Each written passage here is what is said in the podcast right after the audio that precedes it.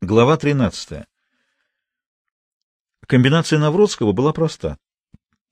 На фабрике высококачественный товар оформлялся как бракованный или третьесортный. Сбывая его частникам по цене во много превышающей фабричную, Валентин Валентинович заработал столько, что был вполне подготовлен к возвращению России к капитализму. А о том, что Россия к нему возвращается, свидетельствовал НЭП. 85% розничной торговли уже в частных руках – надо получить на фабрике еще пять вагонов мануфактуры. Такой куш решит проблему, позволит уйти в тень и дожидаться, когда новая экономическая политика окончательно вернется к старой дореволюционной. Объявили, что отступление кончилось.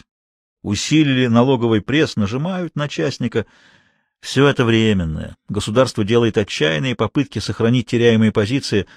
Бесполезно. Против законов экономического развития не попрешь. Без частной инициативы не обойдешься. Он финансовый гений, потенциальный промышленный магнат, попавший в условия социальной революции. Уехать на Запад судьба русских эмигрантов его не устраивала. Они не предвидели будущего России. Они близоруки, а он прозорлив. Он завершает свой период первоначального накопления, возвращает себе то, что государство отобрало у других. Кому принадлежала эта фабрика? Братьям Бутиковым. По какому праву советская власть отобрала ее? Для создания нового общества? Прекрасно. Теперь он отбирает отобранное для возвращения к старому обществу. Такова конечная цель. А конкретная задача — получить пять вагонов мануфактуры. Но на пути встал инженер Зимин, велел задержать вагон, хотел проверить товар, теперь требует документы. Но инженер при всей своей барской внешности, по-видимому, не так уж неприступен, Вечер в ресторане, и Люда — первый шаг. Люда примилая девица, хотя ее маман Навродскому еще больше понравилась, но маман смотрит на него пустыми глазами, еле отвечает на поклон. Люда перспективнее, у нее к нему какой-то интерес, остается его развить. Девочка не глупа, держится достойно, даже аристократично, как и он уязвлена действительностью.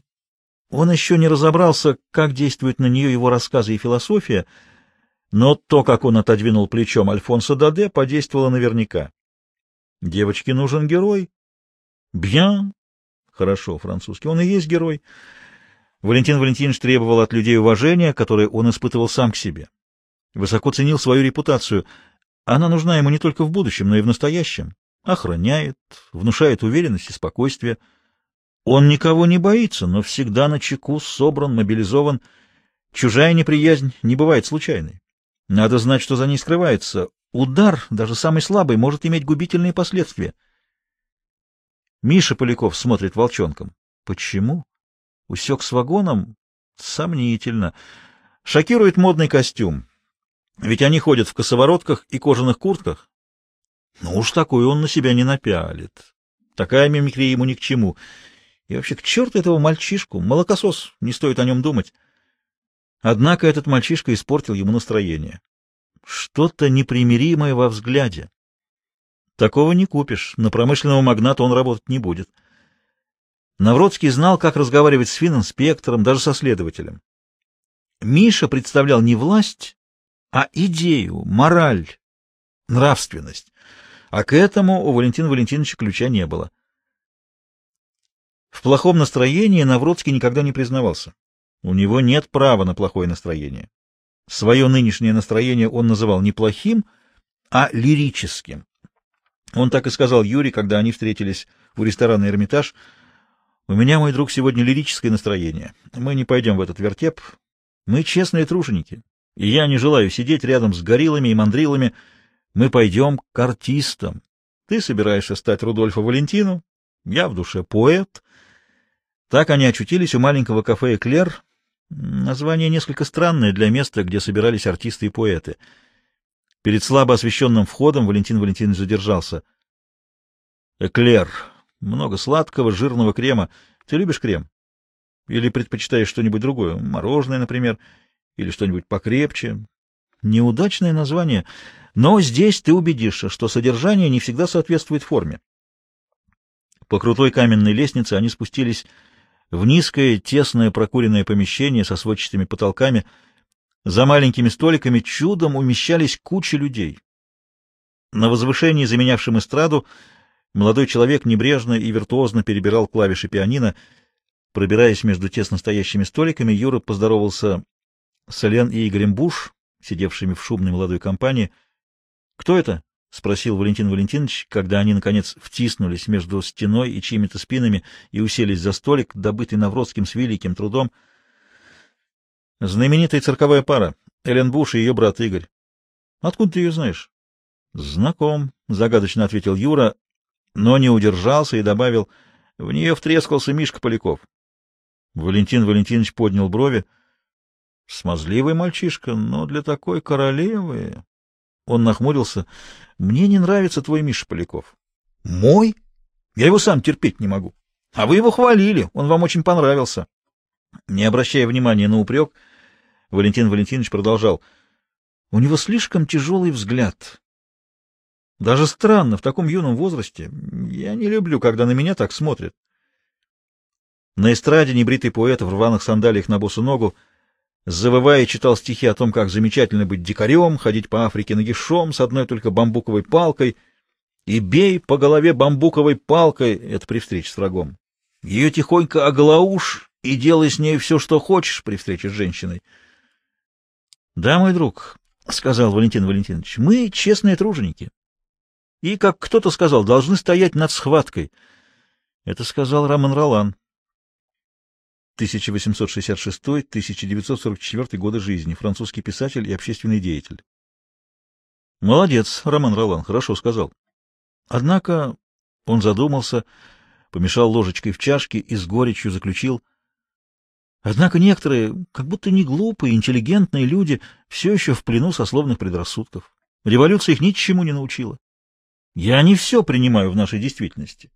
Больше того, я расхожусь с ней в ряде вопросов, но, мой друг, согласись, что сословные предрассудки — это мещанство. О ком вы говорите? Понимаешь, для некоторых слово «агент-заготовитель» звучит несолидно, слишком плебейски. Какой-то там агентик. Кто может так мыслить в наше время? В общем, банальная история. Я влюбился, признался Валентин Валентинович. Без взаимности? Допускаю. Этого не может быть. Что вас смущает? Ну, хотя бы разница в возрасте. Мне 25, ей 17. Мой папа старше мамы на 12 лет. Еще одно, ей надо учиться. Пусть учится. Чему это мешает? Слушай, а ты о ком? спросил Валентин Валентинович. О той, в которой вы влюблены. Кто она? Юра с недоумением посмотрел на Валентина Валентиновича. Я думал, это Люда. Ты угадал. А как ты угадал? Это совсем не трудно угадать. В нее многие влюблены. А она? Ни в кого. А ты в нее не влюблен? Был, признался Юра, но потом надоело. Снежная королева с принципами. Хорошая вообще девчонка, и хорошенькая, вот какая-то очень одинокая. Да, при таких родителях. Возможно, в родителях как раз все дело, ответил Юра. Они несовременны. В каком смысле? Папаша знает три языка, мамаша два. Ты прав, мой друг, это чересчур. И при всем том, — продолжал Юра, — поразительная детскость, инфантильность.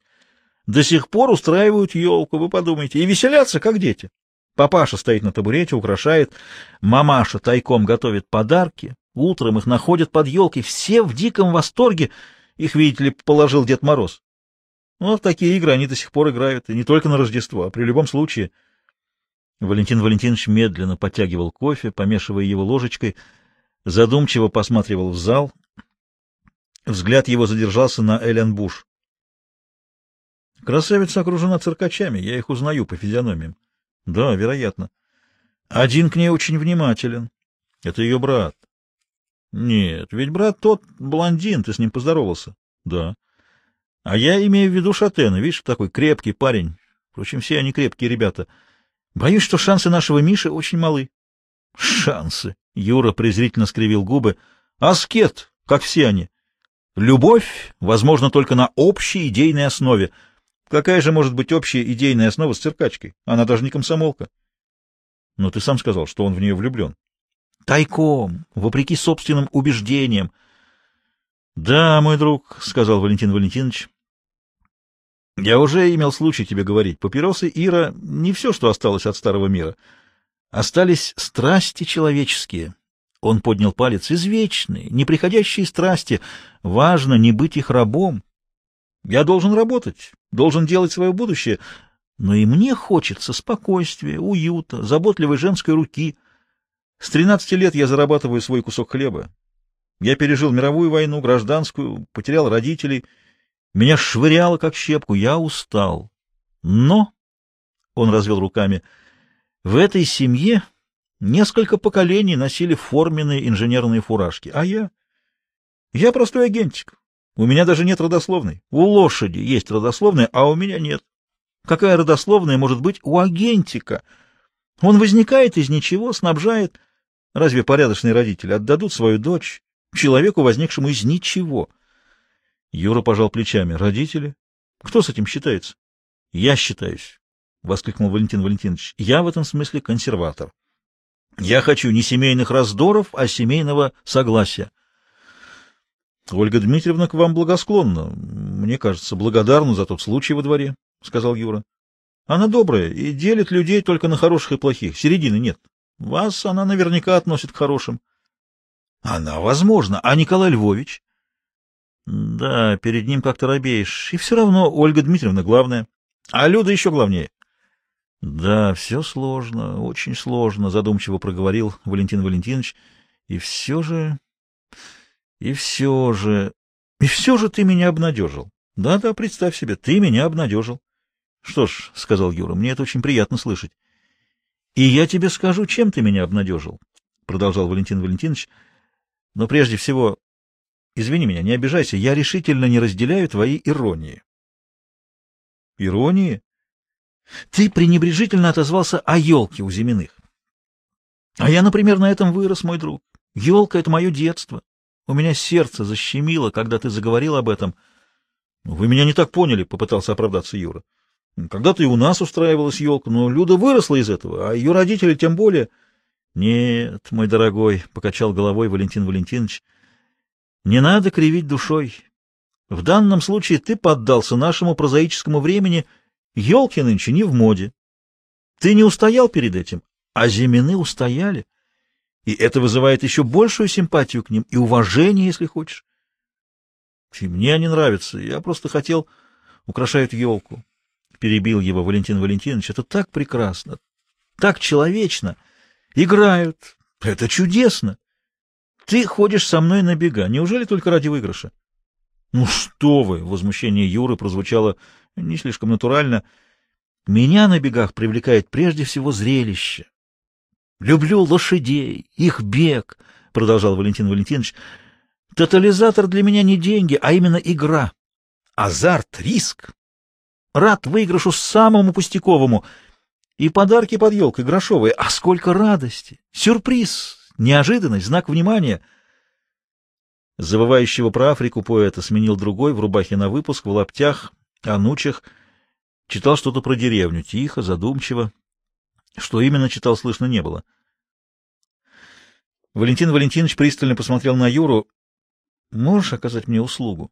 — Какую? Так друзьям не отвечают. Если друг просит оказать услугу, ему отвечают «пожалуйста, любую». «Пожалуйста, любую», — улыбаясь, повторил Юра. Валентин Валентинович вынул из внутреннего кармана пиджака плоскую коробку, обтянутую софьяном.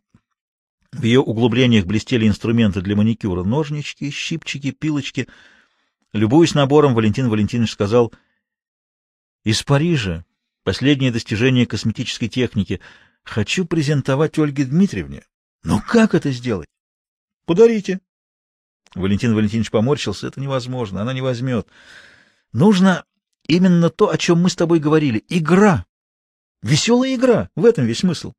Нужен сюрприз, что-то таинственное, загадочное. Ты бываешь у них? Положи это незаметно на трильяж Ольге Дмитриевне. Я? Юра был поражен. Это невозможно. Почему? Я редко бываю у Люды, и всегда кто-то есть дома, хотя бы та же Люда.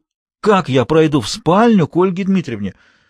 Проще попросить Люду. Нет, разочарованно протянул Валентин Валентинович.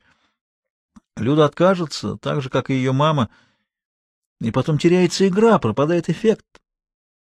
Он вдруг оживился. Слушай, я видел, как мальчишки лазают по пожарной лестнице, а она как раз возле окон Зиминых. Днем квартира пуста. Николай Львович на работе, Люда и Андрей в школе.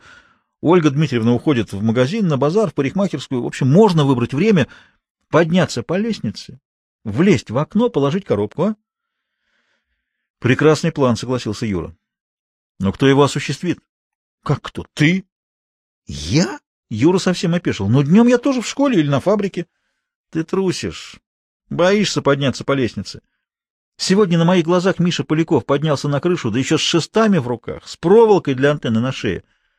Вот в чем их преимущество. Они знают, чего хотят, и добиваются своего.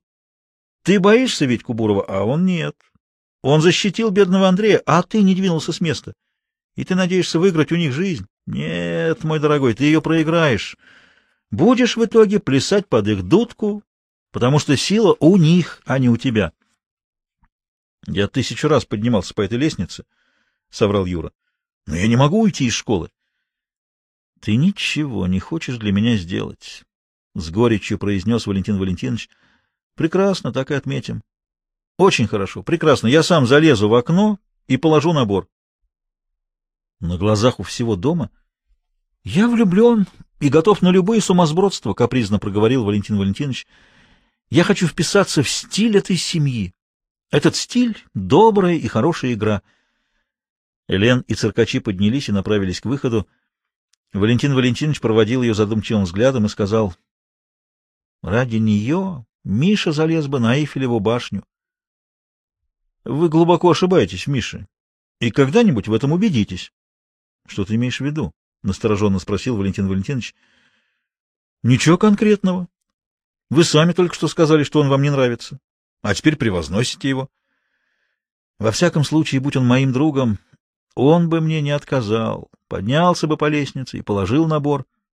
— Может быть, попросить кого-нибудь из ребят во дворе? — предложил Юра. — Довериться Витьке Бурову? Показать ему дорогу в квартиру Зиминых? Ты отдаешь себе отчет в том, что говоришь? — Ну, я ищу вариант, — ответил Юра. Валентин Валентинович ударил себя ладонью по лбу. — Эврика! Ты говорил, что в школе вы храните свои вещи в ящиках. — Да, в таких клетках они стоят в коридоре. — Значит, в клетке лежит и портфель Люды? — Да. — А в портфеле ключи от квартиры? — Залезть в чужую клетку, взять ключи, войти в чужую квартиру? Нет. На это он не пойдет ни за что. Я не понимаю. — Боже мой, так просто! — нетерпеливо продолжал Валентин Валентинович. — Возьмешь ключи, Передашь мне, я за час все сделаю, положу набор, верну тебе ключи, ты их положишь обратно в портфель, и решена проблема. Юра облегченно вздохнул, в чужую квартиру ему входить не придется, и все же воровать ключи... В коридоре всегда кто-то есть. А что будет потом? Ведь Зимины будут выяснять, как к ним попал набор. Ну, это уже пустяки. Для полной ясности я привяжу к коробке два цветка. Зимины все поймут, у них есть чувство юмора, чувство игры, и они не будут выяснять, как и каким образом он попал к ним. А если все же будут? Тогда мое разоблачение неизбежно, — весело объявил Валентин Валентинович. И что тогда? Вот тогда я скажу, что взобрался по пожарной лестнице. Это будет выглядеть очень весело и романтично, и расположит ко мне и Люду, и Ольгу Дмитриевну, и, возможно, тронет черствое сердце Николая Львовича.